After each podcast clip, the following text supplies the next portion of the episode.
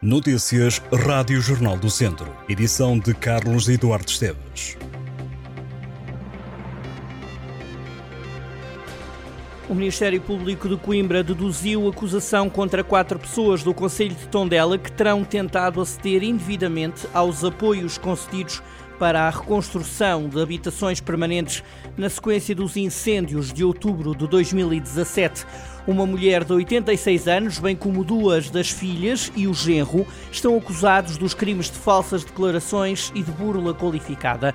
Diz a acusação que os arguídos apresentaram uma candidatura ao programa de apoio à reconstrução da habitação permanente, indicando que tinha ardido por completo uma edificação de dois pisos na freguesia de Dardavaz, no Conselho de Tondela, depois dos incêndios de 2017.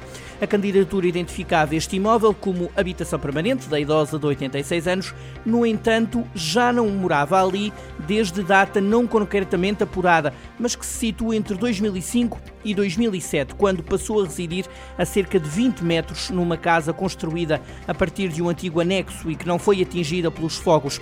Ora, o documento indica que os arguídos prestaram todas as informações que lhes foram pedidas e fizeram crer à Câmara de Tondela e à Comissão de Coordenação e Desenvolvimento Regional do Centro, a CCDR, que o eh, edifício consumido pelo fogo era uma habitação permanente, levando a que fosse aprovada a reconstrução.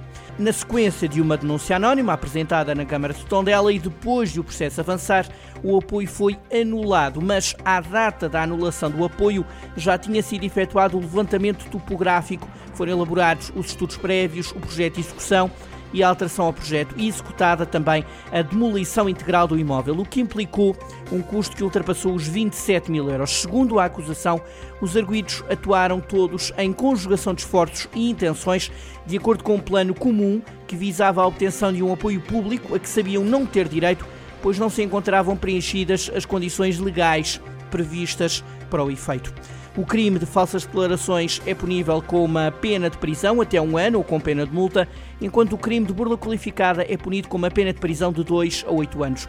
O Ministério Público de Coimbra entendeu que não deverão ser aplicadas penas de prisão superiores a 5 anos, porque os arguídos não têm antecedentes criminais e também porque não é muito elevado o prejuízo causado. E a 1 de abril, o Rocio em Viseu vai receber a concentração Casa para Viver, um protesto contra a especulação imobiliária e a falta de investimento na habitação pública. A iniciativa é do movimento Jamar Chaves, que está a promover um manifesto da habitação onde pede respostas às necessidades reais e melhor aposta no acesso à habitação, deixando críticas e soluções para os problemas do setor. Diz o movimento cívico que as rendas dos novos contratos de habitação em Viseu subiram 54% entre 2018 e 2022. O Jamar Chaves critica a Câmara de Viseu, a quem acusa de ser uma voz ativa na promoção dos milhões acumulados em transações especulativas no centro histórico da cidade.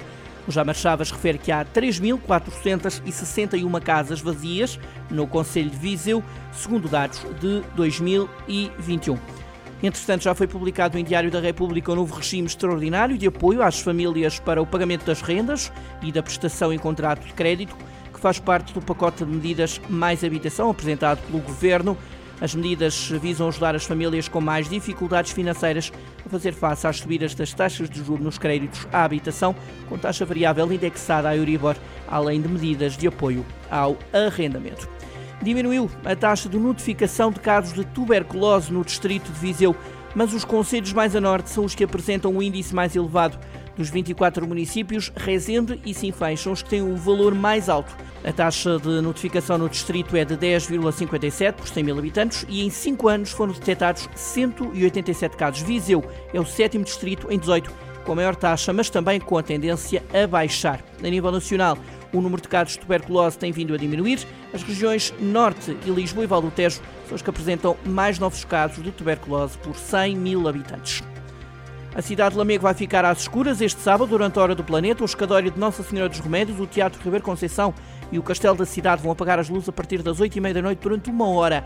A Hora do Planeta nasceu em 2007 por iniciativa da Organização de Conservação da Natureza WWF, com vista a alertar e refletir sobre alterações climáticas. Nesta iniciativa, que acontece em todo o planeta, a Hora do Planeta promove o desligar das luzes durante uma hora, uma vez por ano.